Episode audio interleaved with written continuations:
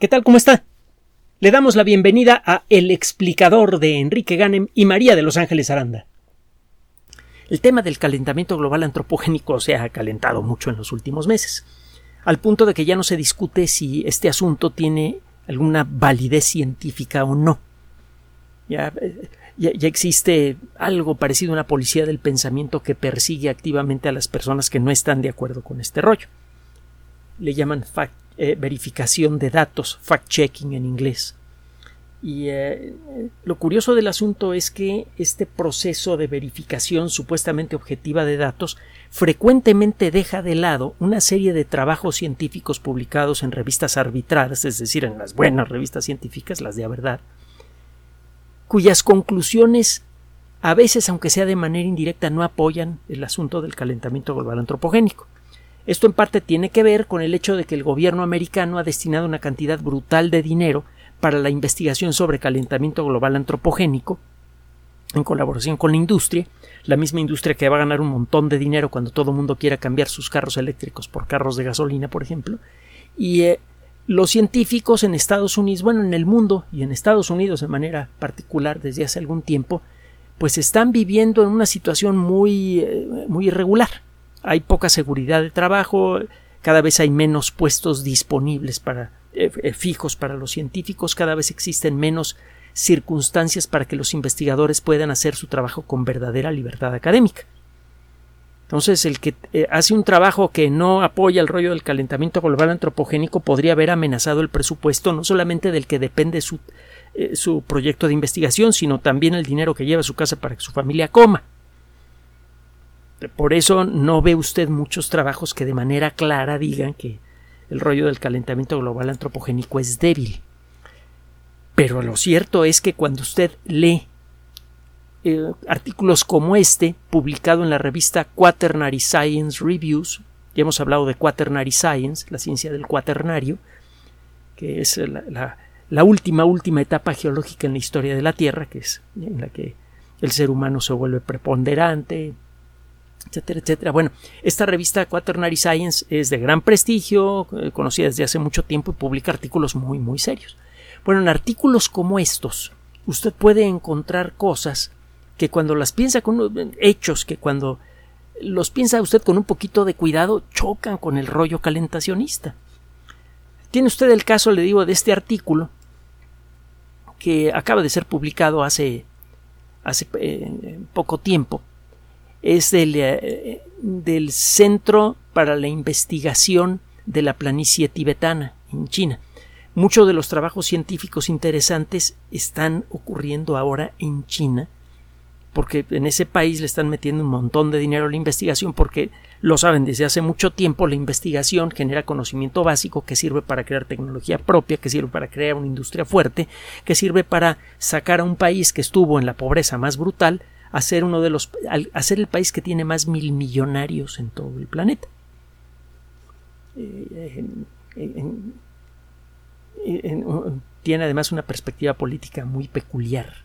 Es, un, capitalismo controlado por el Estado, no es comunismo lo que tienen en China. Muy, muy, muy interesante, muy curioso. Bueno, ¿de qué se trata este, este trabajo? Bueno, resulta que el imperio tibetano empezó a hacerse preponderante por allá del año 618 después de Cristo, lo que ahora quieren llamar la era común. Forzar un poco la terminología, se usa el término antes y el término después de Cristo desde hace mucho tiempo. No hay motivo para abandonarlo. Bueno, eh, quizá porque es un poco demasiado mm, cultural. muchas culturas del mundo no, no son preponderantemente, preponderantemente católicas y probablemente objeten al uso del término antes y después de Cristo. Pero bueno, regresando, eh, lo mencionamos porque ustedes han preguntado sobre el tema. Eh, regresamos al, tema principal.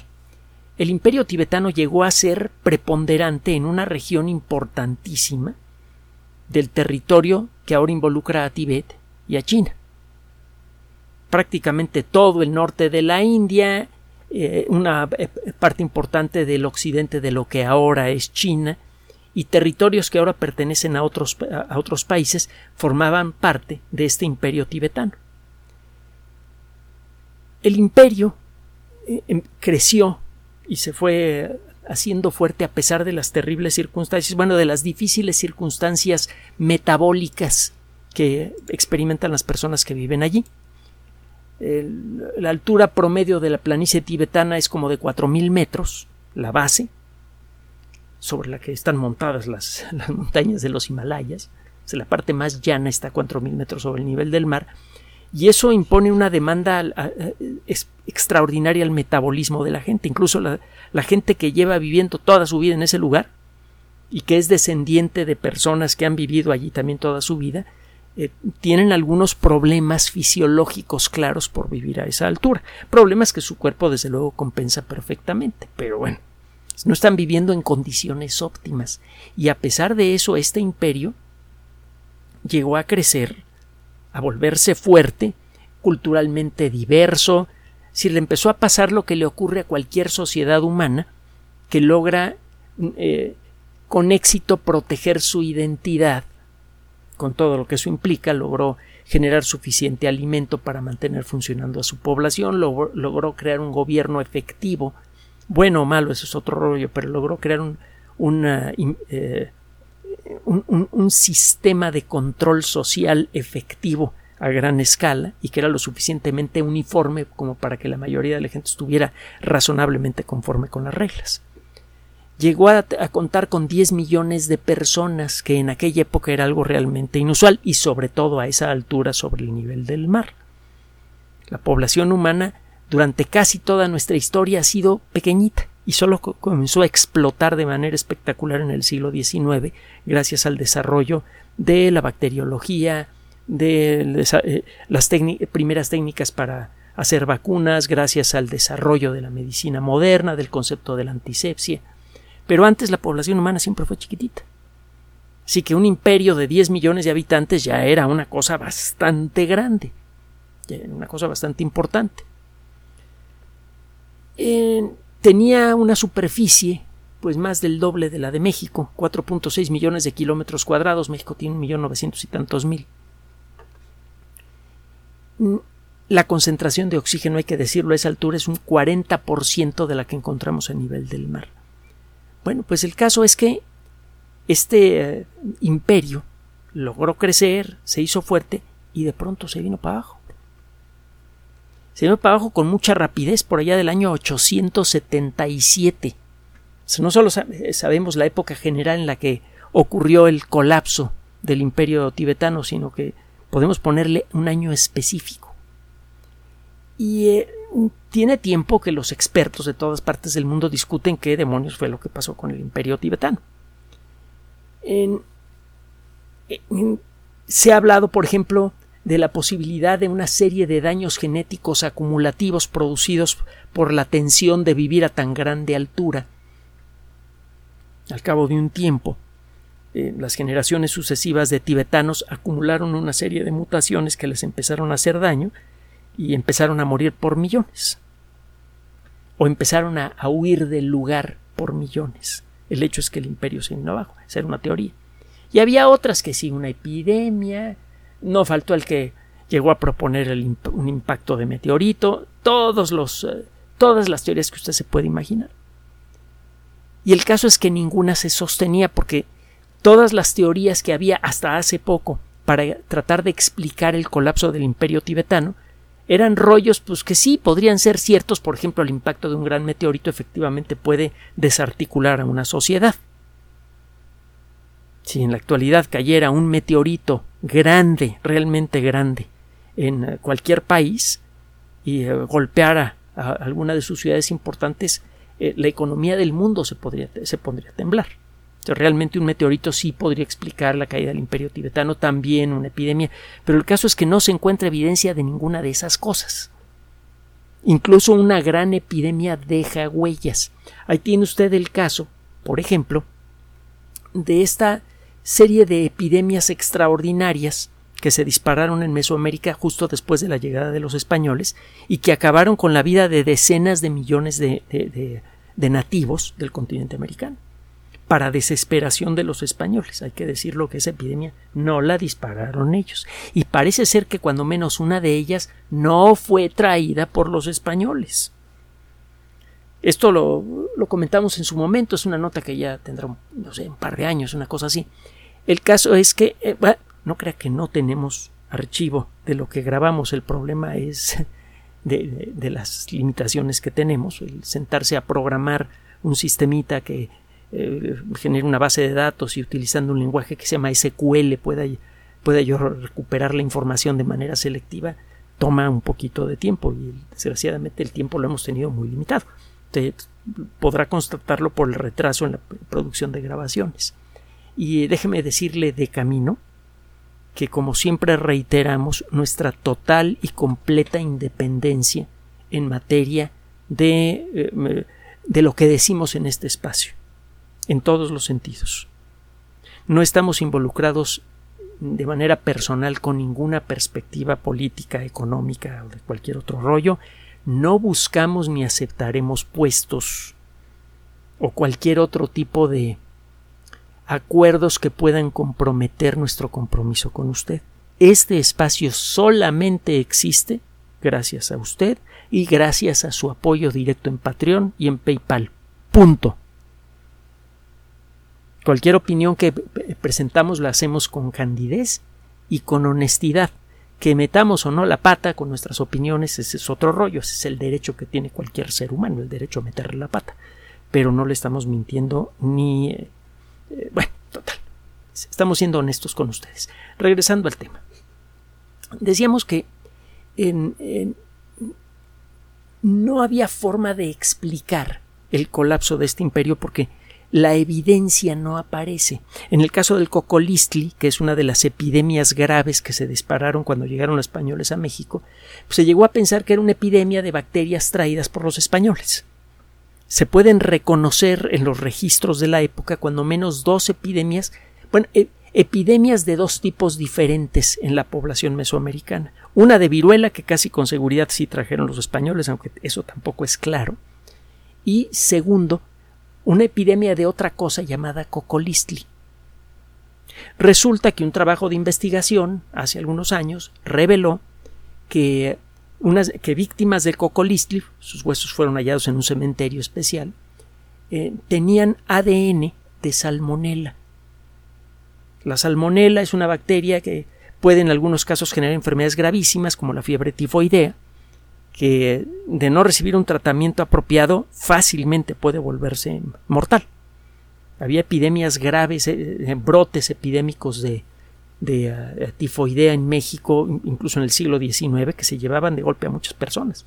Me parece que, por ejemplo, que el general Ignacio Zaragoza murió precisamente de fiebre tifoidea.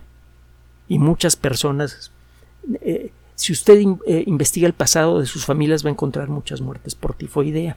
Bueno, el caso es que estos investigadores lograron extraer de los huesos de estas personas víctimas de cocolistli ADN bacteriano que pudieron identificar como em, eh, perteneciente a la bacteria que produce la fiebre tifoidea, pero además identificaron una cierta mutación, ahora conocida, que hace que esa bacteria sea todavía más peligrosa y contagiosa. Hay bacterias que son muy normalitas, como la E. coli, que cuando reciben ADN adicional que se los puede entregar un virus, se vuelven locas y se vuelven verdaderas asesinas. Parece que lo mismo ocurrió con, con esta bacteria. Bueno, el poder recuperar evidencia de que el cocolistli muy probablemente fue una enfermedad local y no traída por los españoles, resultó un verdadero triunfo de la ciencia, gracias a que ahora podemos encontrar muestras diminutas de ADN en eh, eh, huesos antiguos, eh, podemos establecer qué fue lo que pasó con el cocolistli. no se ha encontrado evidencia, ni molecular, ni arqueológica, ni de ningún otro tipo, de alguna muerte masiva en el Tíbet producida por una epidemia, por eh, el impacto de un gran meteorito, una erupción volcánica o alguna cosa de esas. ¿Qué demonios pasó? Bueno, este grupo de investigadores se puso a trabajar en los ah, depósitos de lodo que hay en el fondo de varios lagos que hay en la planicie del Tíbet. Muchos de estos lagos son muy añejos, ya tienen centenares de miles de años, incluso algunos de ellos unos pocos millones de años, que es inusual para un lago. Los lagos generalmente son eh, geológicamente mm, breves, de corta duración. Pero bueno, Hay lagos muy añejos en la zona del Tíbet. Y lo que hicieron fue estudiar en detalle el contenido de ese lodo. La disciplina que estudia al lodo se conoce como limnología. Y es apasionante. Porque en el lodo, en el fondo de los lagos, por ejemplo, usted puede encontrar evidencia de cómo fue el clima y el bioma es decir, qué tipo de bichos y plantas y toda clase de seres vivos existían alrededor del lago, y como ese lodo se va acumulando en capas bien definidas a lo largo de miles de años, usted puede hacer un rastreo muy detallado de cómo fue la vida en el lago y en sus alrededores a lo largo de muchísimo tiempo. Eh, debo decir, además, con, con alegría, orgullo y agradecimiento que el, mi director de tesis, que conocí gracias a Ángeles, el doctor Manuel Guzmán Arroyo, era uno de los investigadores eh, más brillantes del Instituto de Ciencias del Mar y Limnología de la UNAM. Bueno, regresando al tema. Resulta que estos investigadores se pusieron a ver qué había pasado en el lodo de estos lagos antiguos justo en la época en la que colapsó el imperio tibetano. Bueno, empezaron a ver lodo un poquito más antiguo y fueron acercándose al presente hasta que pasaron hasta que revisaron lodo que se formó en la época en la que estaba colapsando el imperio. Estos investigadores encontraron restos, que son fáciles de hallar en el lodo, de unas algas unicelulares que se llaman diatomeas. Las diatomeas, las hemos mencionado en otras ocasiones, son algas unicelulares microscópicas que forman unas cubiertas de material duro a su alrededor. Este material duro puede eh, soportar miles de años, incluso millones de años. En algunos lagos se acumulan por millones, este, pero por millones y millones y millones estas eh, corazas microscópicas de estas algas que cuando mueren se descomponen, pero bueno, las, las corazas se conservan.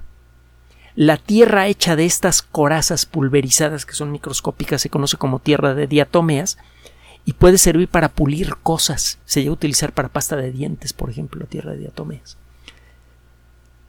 como las especies de diatomeas cambian rápidamente con el paso de siglos, eh, si usted hace un estudio previo, usted puede establecer qué rango temporal tiene cada especie. Usted sabe que esta especie apareció hace 1535 años y desapareció hace 1215. Entonces, si encuentra restos de esa especie en una muestra de lodo, ya sabe que ese lodo tiene eh, una edad que está entre esas dos cifras ya de arranque ya puede empezar a darle fecha, aunque sea tentativa, a esa muestra de lodo que tiene.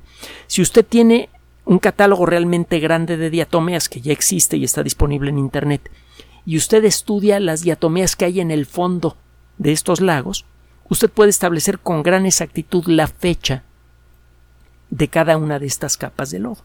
Eso para comenzar. Y también usted puede establecer en qué circunstancias vivieron estas plantitas, si caía lluvia con frecuencia, si había sequías, etcétera, etcétera, etcétera. Usted puede darse una idea. Por ejemplo, si, ve que en el fondo del agua en una cierta época se acumularon pocas diatomeas durante el verano, ah, porque a lo largo del año se van depositando capas de material de distinto espesor y esas capas tienen colores diferentes. Si, usted estudia limnología y luego ve un corte de, de, una columna de lodo que fue sacado del fondo de, de un lago, usted clava un tubo, saca el tubo y, y este queda lleno con un cilindro de lodo saca ese cilindro en un laboratorio y usted puede ver las banditas que representan las capas que se fueron depositando en el fondo del lago a lo largo de miles de años. Bueno, si usted aprende a, leer esas, e, esas, rayitas, usted puede saber qué rayitas se formaron en verano y qué rayitas se formaron en invierno. Y si usted cuenta la cantidad de diatomeas que hay en cada una de esas capas, puede darse una idea, por ejemplo, de si el agua era muy profundo o poco profundo. Si usted estudia eh, los isótopos de oxígeno que se integraron para formar las corazas de las diatomeas, puede medir la temperatura del agua de ese lago hace mil, dos mil, tres mil, cinco mil, diez mil años o más. La proporción de átomos de oxígeno 16 y oxígeno 18 que participan en la formación de las eh, corazas de las diatomeas depende de la temperatura del agua. Entonces se pone usted a estudiar el lodo de manera sistemática puede establecer qué profundidad tenía el agua en esa época, que eso está relacionado con la, intensidad de las lluvias en la región. Puede saber la temperatura del agua, el contenido de oxígeno y un montón de cosas más. Bueno, estos investigadores reportan datos, por ejemplo, de un lago que se llama Jardai-Ko. Xardai con, con X y, la segunda palabra es SEO, así como suena, Jardai-Ko. Este lago normalmente está cubierto de noviembre a abril con, con hielo en la actualidad. La temperatura mínima que se ha registrado en los últimos años es como de 12 grados bajo cero y la máxima de 14 grados centígrados sobre cero. La lluvia anual es de 71 milímetros en la actualidad. Todos esos datos se pueden establecer para distintas épocas de ese lago simplemente estudiando el lodo. Y lo que se encuentra en este lago es que hace unos eh, pues, hace eh, eh, pues más de 1200 años, una cosa así, por allá del año 877, había una clara sequía que, apareció, que se declaró rápidamente y se agravó rápidamente también. En pocos años, el ambiente cambió mucho en el lago Jardaico.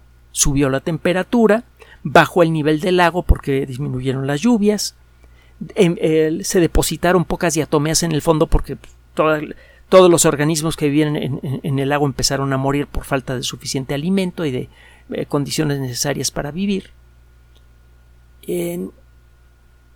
Incluso hay unas especies muy particulares de, diatomea, la lindavia radiosa y la lindavia ocelata, que le pueden dar una idea de qué tan húmedo o seco estaba el ambiente. La proporción de conchas de lindavia radiosa y de lindavia ocelata cambia según la temperatura general del lago. A ciertas temperaturas una de las especies se reproduce mejor que la otra. Entonces, si usted ve qué proporciones hay de una y otra especie en, en los depósitos del fondo del lago, sabe cuál era la temperatura del agua en la que vivieron estos bichos. Y existen otras pruebas, hay otras, otras especies, Amphora eh, pediculus y Amphora inariensis, que también dan una idea de la temperatura en el fondo del lago y del ambiente si estaba muy seco o no.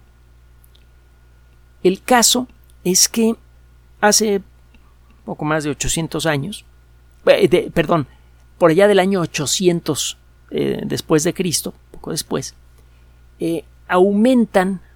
eh, las, rápidamente los esqueletitos de Amphora pediculus y Amphora inariensis y los de Lindavia radiosa y Lindavia ocelata disminuyen.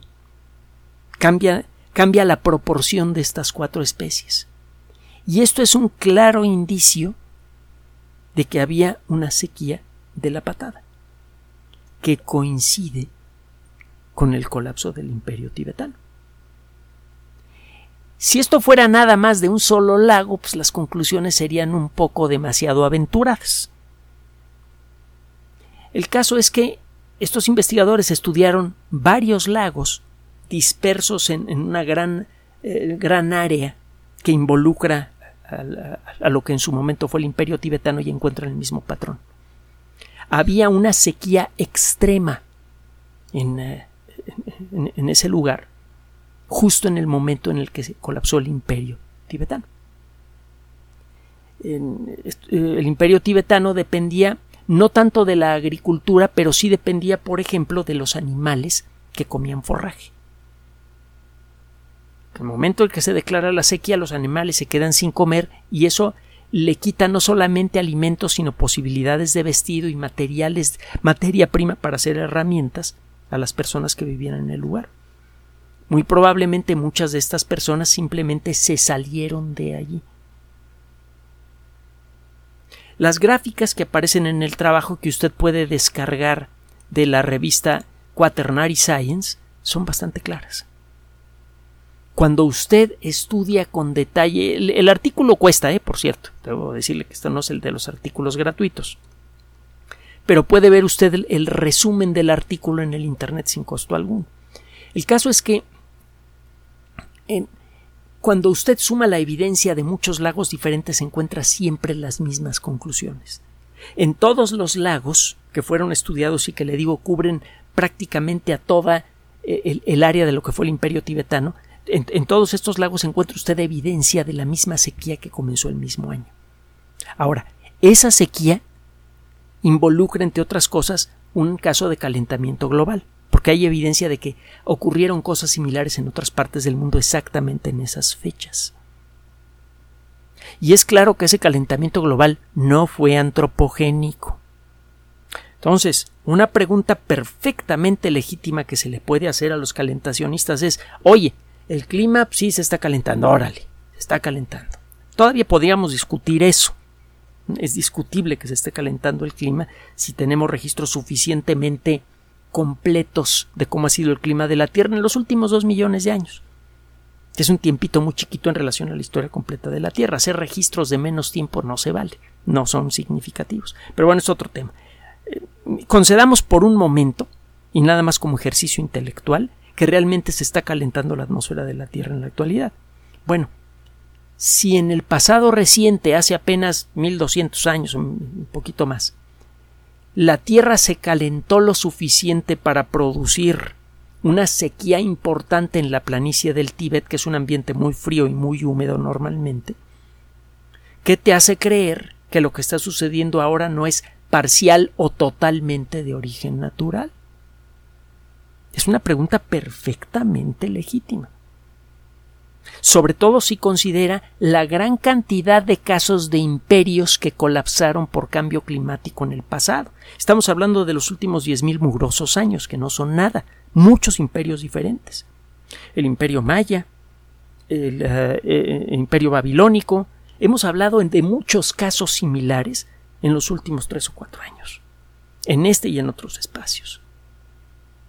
Entonces, si en los últimos 10.000 años de manera natural la Tierra ha experimentado pulsos de calentamiento muy intensos, ¿cómo estás? ¿Por qué estás tan seguro que lo que está sucediendo ahora no es parcial o totalmente causado por el mismo fenómeno natural de naturaleza desconocida? No entendemos qué pasó en aquella época. No entendemos al clima lo suficientemente bien para saber qué demonios pasó en aquella época, pero sí podemos decir que no fue la sociedad humana la que lo causó, porque no teníamos una industria que mereciera ese nombre y que pudiera cambiar la atmósfera lo suficiente para crear un impacto climático global. Entonces, ¿por qué estamos tan seguros que el cambio actual es generado por la sociedad humana? Esta y muchas otras preguntas diferentes deberían ser planteadas con tranquilidad, con objetividad y respondidas de manera creíble y verificable por las personas que están alimentando la historia del calentamiento global antropogénico. Eso formaría parte del proceso científico, hacer preguntas y esperar una respuesta razonable de ellas. Y si la respuesta no es razonable, criticar la respuesta. No al que la da, pero sí a la respuesta. Esto no está ocurriendo. Se nos está imponiendo la idea del calentamiento global antropogénico utilizando técnicas nazis la técnica de la repetición en medios de comunicación masiva. fue inventado por Joseph Goebbels, por favor. Tan repite y repite y repite y repite el rollo del calentamiento global antropogénico, junto con muchas otras cosas como la catástrofe ambiental provocada por eh, las obras que hacemos los seres humanos en distintos lugares, como las selvas de Yucatán, etc.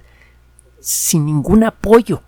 Simplemente de tanto repetir, mucha gente empieza a creer en ello y aquel que no cree es atacado. esto huele más no a temas científicos, sino a un proyecto político y económico. Eso es lo que parece el rollo del calentamiento global antropogénico, no parece ciencia. Por eso hemos buscado artículos publicados en revistas científicas cuyo contenido no parece apoyar la idea del calentamiento global antropogénico para ofrecerle a usted una segunda perspectiva sobre este rollo y tenga usted una mínima oportunidad de empezar a formarse una opinión propia. Que a final de cuentas ese es probablemente el aspecto, la enseñanza más valiosa que le puede dar la ciencia a la sociedad humana. De todas las cosas que le ofrece la ciencia, que ofrece la ciencia al colectivo humano, probablemente de todo lo más útil es la invitación a pensar de manera racional y por cuenta propia. Gracias por su atención. Además de nuestro sitio electrónico www.alexplicador.net, por sugerencia suya tenemos abierto un espacio en Patreon, el explicador Enrique Ganem, y en PayPal, el explicador patrocinio por los que gracias a su apoyo sostenemos este espacio. Puede usted descargar gratuitamente estos audios en formato MP3 en Spotify y en iTunes como El Explicador sitio oficial y en SoundCloud como El Explicador y con formato de video en YouTube en El Explicador sitio oficial. Recuerde nuestras redes sociales de siempre, Twitter Enrique-Ganem y en Facebook Enrique Ganem sitio oficial, El Explicador y los grupos que usted ya conoce. Finalmente, el explicador siempre somos María de Los Ángeles Aranda y Enrique Ganem. Gracias.